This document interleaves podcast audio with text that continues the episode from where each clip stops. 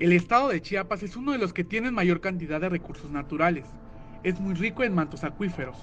A pesar de esto, su capital Tuxtla Gutiérrez, debido a los múltiples problemas con los que cuenta, podría quedarse en un futuro sin agua. Que se dice que Chiapas es el estado que tiene mayor cantidad de agua, el 33%, más que todos los estados. Tres años y medio llevamos esperando la ley de aguas nacionales. Nadie, ni los diputados, ni los senadores se han preocupado por eso.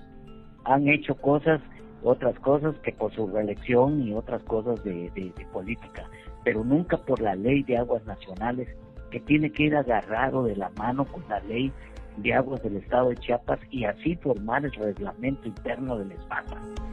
Este problema es de antaño. El especialista acusa que se han preocupado por abastecer agua a otros municipios en lugar de Tuxtla Gutiérrez.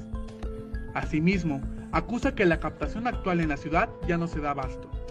Juan Sabines Guerrero, que hizo una obra de la línea de conducción pensando siempre barrer primero en la calle que en la casa, porque eso de darle agua de Riozábal y Chiapa de Corza sin haber solucionado el problema del agua de que ya ahorita la captación del río Grijalba en Ciudad del Agua ya no se da abasto y que si no ponen el dedo en la llaga va a haber problemas como está Guadalajara, como está Monterrey, como está muchas ciudades.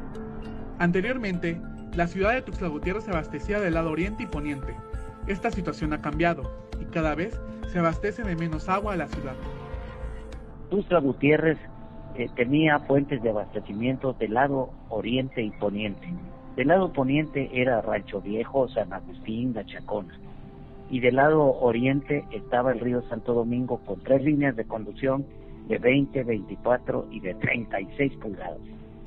Y la del río eh, era la Ciudad del Agua, de las cuales las del lado poniente, que son Rancho Viejo, San Agustín y La Chacona, nada más una está funcionando. La Chacona, que anteriormente daba 100 10 litros por segundo. Hoy en la actualidad está dando 50 litros por segundo. Acusa también el experto que estas redes tienen más de 76 años y que en ningún momento se le ha dado rehabilitación alguna, poniendo en riesgo la calidad del agua potable en la ciudad de Tuxtla Gutiérrez. Entonces, si Tuxtla Gutiérrez ponemos el número de habitantes y le damos una dotación de agua a cada habitante de acuerdo a las normas que nos especifica la la Comisión Nacional del Agua, que es la oficina normativa, no ya no alcanza los litros por segundo que están extrayendo en las fuentes de abastecimiento.